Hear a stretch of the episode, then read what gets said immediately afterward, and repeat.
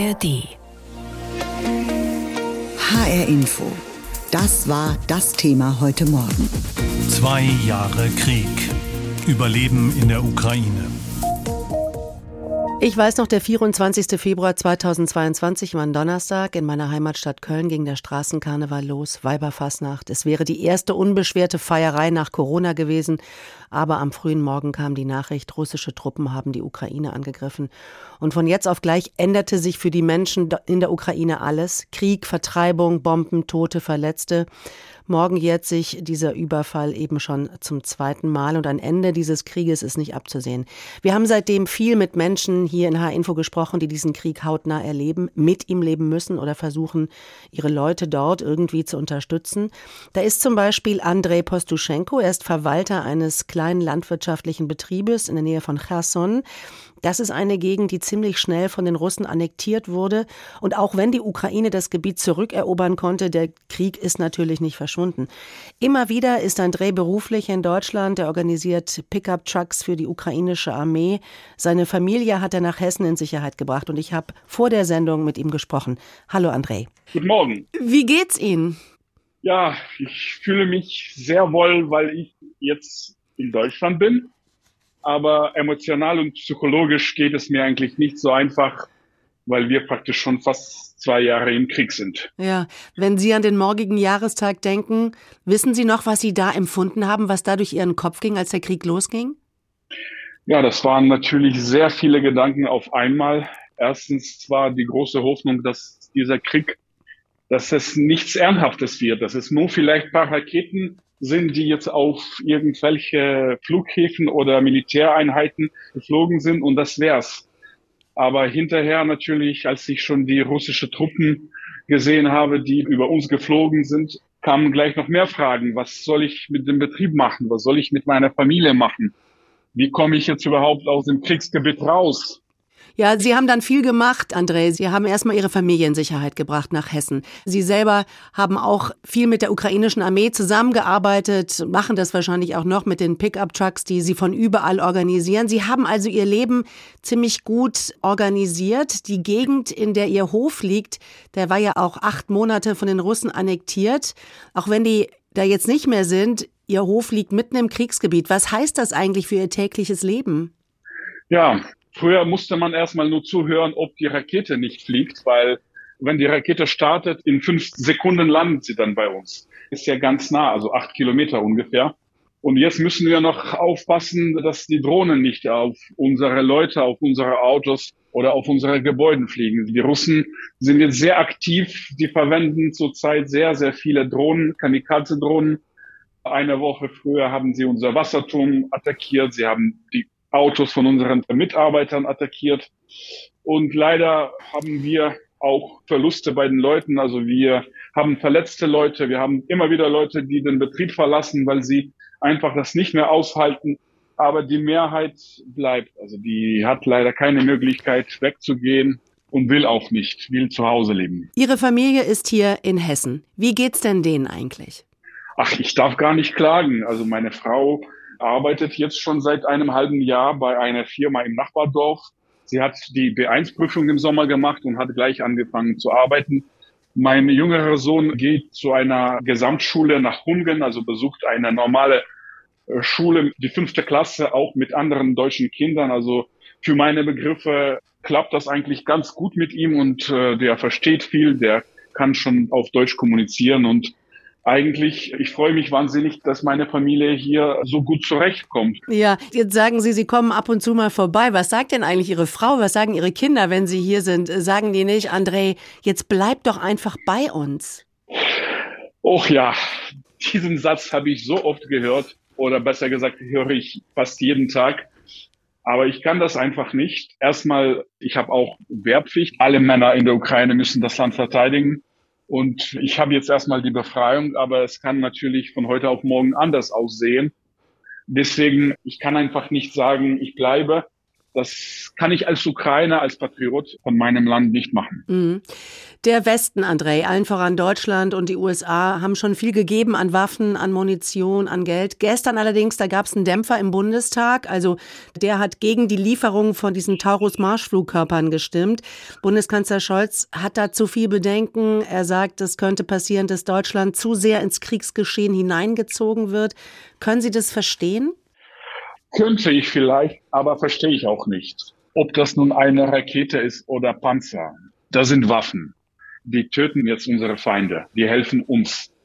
Es gibt ja schon Beispiele, die Amerikaner haben uns die Raketen gegeben, die Franzosen haben uns die Raketen gegeben und die helfen uns wahnsinnig. Ich merke persönlich, und das sehen wir auch im Betrieb, die Ukrainer haben nicht genug Munition.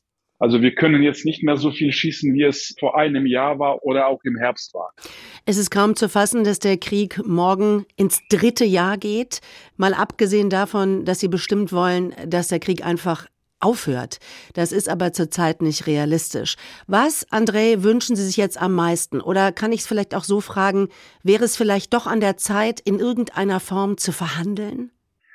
Ich habe nichts gegen Verhandlungen es gibt einfach ein Problem, was die meisten Ukrainer haben. Also wir sehen unser Land in den Grenzen, die 1991 entstanden sind. Das heißt, Gebiet Kherson, die andere Flussseite von meinem Gebiet, das ist Ukraine. Gebiet Zaporizhia ist Ukraine und andere Gebiete auch. Ich habe ja viele Freunde, ich kenne viele Leute, die zurzeit weiter noch auf, in diesen Gebieten wohnen und auf die ukrainische Armee und auf die Befreiung warten. Und es ist einfach undenkbar, wenn man von heute auf morgen diesen Leuten sagt, okay, jetzt sind sie Russland, jetzt müssen sie russischen Pass haben, jetzt müssen sie Russisch lernen, Russisch sprechen. Deswegen, das größte Problem ist ja, dass die Leute, die im Kreml sitzen, die sagen ja ganz offen, Ukraine hat nie existiert und so ein Land gibt es nicht. Kiew war russisch und wird auch russisch sein, Odessa war russisch und wird russisch sein. Das ist ja die Position von Putin, von Medvedev und von anderen Leuten im Kreml. Und mit so einer Position kann man ja nicht verhandeln.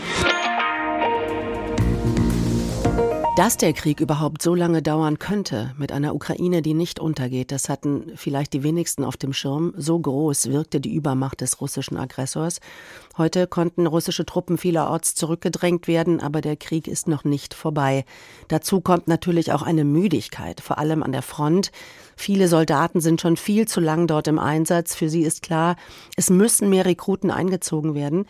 Im Westen des Landes gibt es in manchen Dörfern kaum eine Familie, deren Männer nicht schon an der Front sind, und damit fehlen sie zu Hause an allen Ecken und Enden. Der Nachbar dort, sein Sohn kämpft. Jetzt ist er fast behindert. Er ist erst 30. Die Venen an seinen Beinen sind dick wie meine Finger. Der Mann deutet mit dem Finger auf die umliegenden Häuser. Dieser Nachbar da ging zu Kriegsbeginn. Jetzt ist er die ganze Zeit im Krankenhaus. Da der Nachbar aus dem Krieg zurück. Und hier der Nachbar, mit dem habe ich früher im Donbass gekämpft. Er ist wieder in den Krieg gegangen, jetzt ist er völlig taub, braucht ein Hörgerät. Das muss er sich selbst kaufen.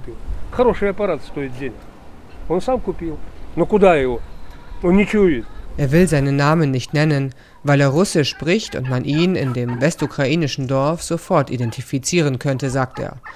Er stützt sich auf den Zaun zu seinem Hof. Gänse laufen durch den Schlamm. Es weht ein kalter Wind. Es heißt, wir haben fast 120.000 ausgebildete Kämpfer. Die ganzen Polizisten, die hier rumhängen. Warum werden die nicht eingezogen? Ich bin hier, Rentner. Ich gehe freiwillig auf Streife und sorge für Ordnung. Das Problem wäre gelöst. Seit Monaten streitet die Ukraine über ein neues Mobilisierungsgesetz. Es fehlen Soldaten für die Front. Dort sind die Einheiten teilweise dezimiert und völlig erschöpft nach zwei Jahren Einsatz, während in den großen Städten teilweise ein nahezu normales Leben möglich scheint, zeigt sich in den ländlichen Regionen ein ganz anderes Bild.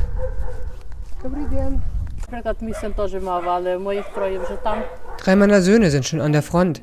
Seit zwei Jahren. Einer sogar seit 2014. Ich habe insgesamt sieben Söhne, drei an der Front und zwei haben den Einberufungsbescheid bekommen. Einer ist gestern zur Musterung gegangen. Auch diese Frau will ihren Namen nicht nennen. Zu groß das Misstrauen gegenüber Medien. und zu groß die Scham, nicht patriotisch genug zu sein. So wirkt es. Aber was sie berichtet, ist kein Einzelfall. Vor allem auf dem Land werden die Männer an die Front geschickt. Das bemerkt auch der Lviver Anwalt Jefin Filipets.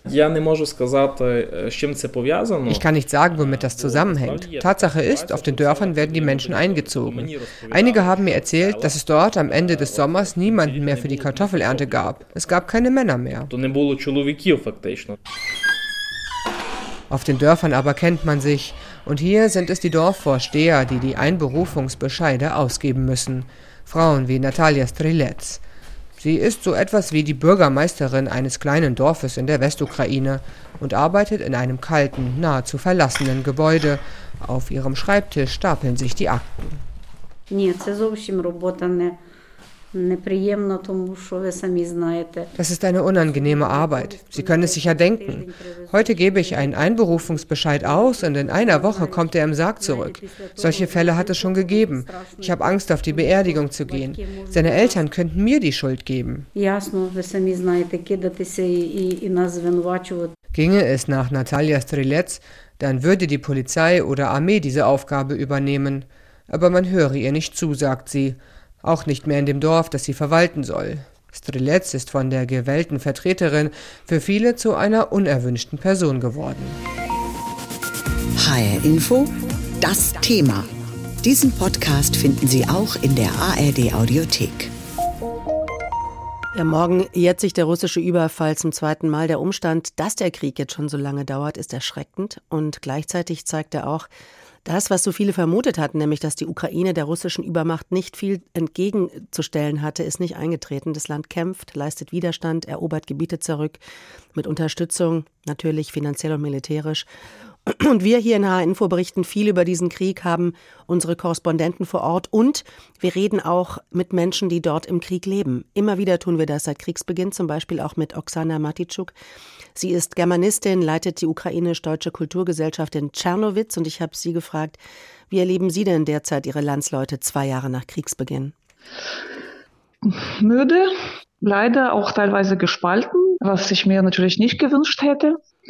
Und dennoch hoffe ich, dass die Mehrheit der Gesellschaft die Kraft aufbringen kann, auch weiterhin dem, was passiert, etwas entgegenzustellen, was letztendlich auch wirkungsvoll etwas bringt. Ja. Das klingt nicht optimistisch, ich weiß, aber es wäre auch nicht angebracht, dir zu sagen, ich bin voller Hoffnung, dass übermorgen unser Sieg herbeigeführt wird. Oksana, Sie sagen, Sie erleben die Ukraine gespalten. Was meinen Sie genau? Vor allem meine ich, dass es leider Menschen gibt, die in die, wie soll ich sagen, eskapistische Haltung verfallen. Es gibt auch Menschen, die sagen, sie sehen keinen Sinn, die Heimat zu verteidigen. Das gibt es leider. Ich habe das ja auch in meinem Bekanntenkreis und ich kenne natürlich Menschen, die alles dafür leisten, Kollegen, die an der Front sind. Und das ist natürlich eine Situation, wo ich leider sagen muss, ja, es gibt eine solche Haltung und es gibt eine Haltung, die, die mir persönlich sehr leid tut, die ich nicht nachvollziehen kann. Mhm.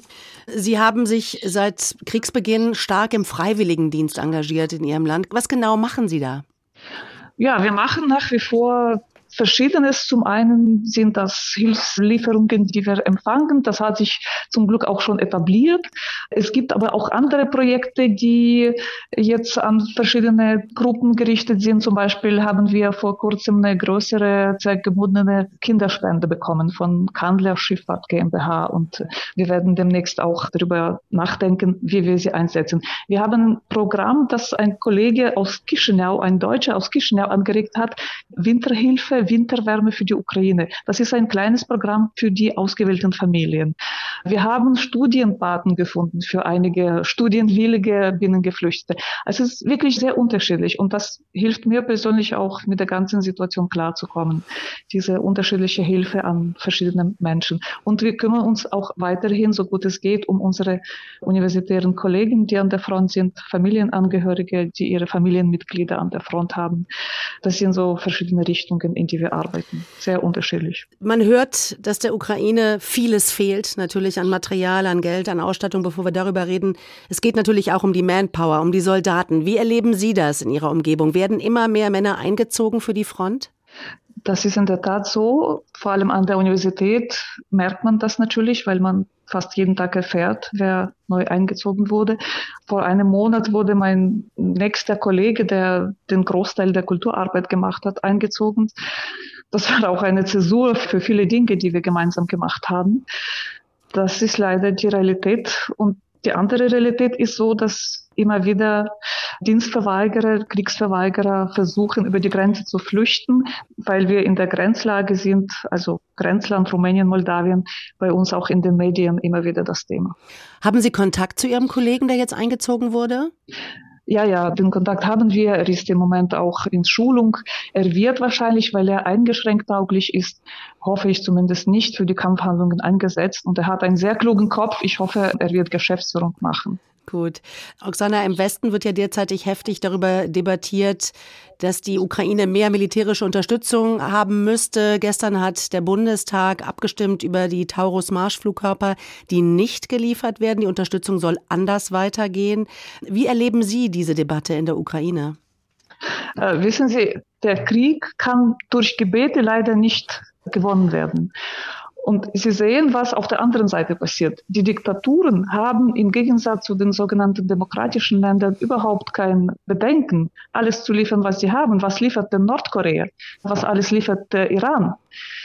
Was soll ich sagen? Ich kenne die Debatte, ich kann viele Argumente auch verstehen. Ich möchte aber nicht erleben, und ich möchte, dass meine Freunde in Deutschland nicht erleben, wenn die Ukraine fällt und wenn die EU die russischen Truppen direkt vor der Tür hat. Also das möchte ich wirklich nicht erleben. Morgen ist es genau zwei Jahre her, dass Russland einen Krieg gegen die Ukraine entfachte. Zunächst war das ein flächendeckender Krieg, offenbar mit dem Ziel, schnell das Land und die Hauptstadt Kiew einzunehmen. Offenbar sollten Killertruppen sowohl Präsident Zelensky wie auch die Klitschkos töten. Es kam anders, es gab Hoffnung, die ukrainische Armee erwehrte sich und kämpfte erfolgreicher als gedacht. Inzwischen allerdings steckt der Krieg fest und könnte noch lange dauern. Trotzdem muss es Leben und Alltag geben. Die Menschen brauchen etwas für die Seele, Theater zum Beispiel. Rebecca Barth hat eines in Kiew besucht. Ein Dienstagabend in Kiew. Die Menschen drängen in das berühmte Lesia Ukrainka Theater im Zentrum der Stadt, eines der bedeutendsten und ältesten Schauspielhäuser der Ukraine. Schilder an der Wand zeigen den Weg in den nächsten Schutzraum, die Metrostation draußen vor dem Haupteingang. Deswegen ist auch die Garderobe geschlossen. Bei Luftalarm können die Menschen dann schneller das Theater verlassen, müssen nicht noch ihre Jacken holen. Das Lesja Ukrainka Theater war das erste, das nach Beginn des russischen Angriffskrieges wieder für Publikum öffnete, erklärt Anastasia Pavlenko, Sprecherin des Theaters.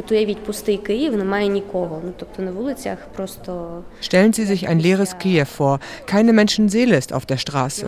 Wir eröffnen die kleine Bühne und haben volles Haus. 136 Plätze sind ausverkauft. Тобто 136 місць вони викуплені. So ist es auch an diesem Abend. Dabei spielt die Truppe auf der Bühne kein leichtes Stück. Ukraine in Flammen heißt es und erzählt die Geschichte des Landes im Zweiten Weltkrieg. Eine Geschichte von Besatzung, Kollaboration und Widerstand, die nur allzu sehr an die Gegenwart erinnert. In solchen Zeiten zweifeln viele Mitarbeiterinnen und Mitarbeiter des Theaters an der Sinnhaftigkeit ihrer Arbeit. Noch bis vor zwei Jahren war das Lesja Ukrainka Theater ein Theater des russischen Dramas. Auf der Bühne wurde ausschließlich Russisch gesprochen und viele Stücke stammten von russischen Autoren. So war es viele Jahre, sagt Anastasia Pavlenko. Але коли прилетіла перша ракета в Київ, aber als die erste Rakete in Kiew einschlug, war es nicht mehr so. Wir sind länger als zwei Jahre im Krieg, aber früher gab es für fast alle Ukrainer einen Raum für eine Art Kompromiss. Den gab es ab dem 24. Februar 2022 nicht mehr. Unser Leben hat sich für immer verändert. І було зрозуміло, що життя змінилося назавжди. Durch lange, enge Flure geht es in die Garderobe der Schauspieler. Hier zieht sich Viktor nach seinem Auftritt um. Aus einem kleinen Lautsprecher knarzt der Ton von einer der Bühnen. Ich fühle mich der Ukraine gegenüber schuldig, weil ich in diesem Theater 25 Jahre lang auf Russisch gearbeitet habe. Jetzt weiß ich, dass ich die russische Kultur in die Ukraine getragen habe. Ich war ein Teil von ihr. Das war mir nicht klar. Ich war mir der Konsequenzen nicht bewusst. Aber seit dem 24. Februar 2022 ist auch für Viktor nichts mehr, wie es einmal war. Er sei nicht fähig, eine Waffe in die Hand zu nehmen, sagt er, und fühlt sich auch deswegen schuldig. Zu Invasionsbeginn hob er Schützengräben aus, aber auch das hielt er körperlich nicht durch. Also versucht er auf der Bühne seinen Beitrag zur Unabhängigkeit der Ukraine zu leisten. Diesen Podcast finden Sie auch in der ARD Audiothek.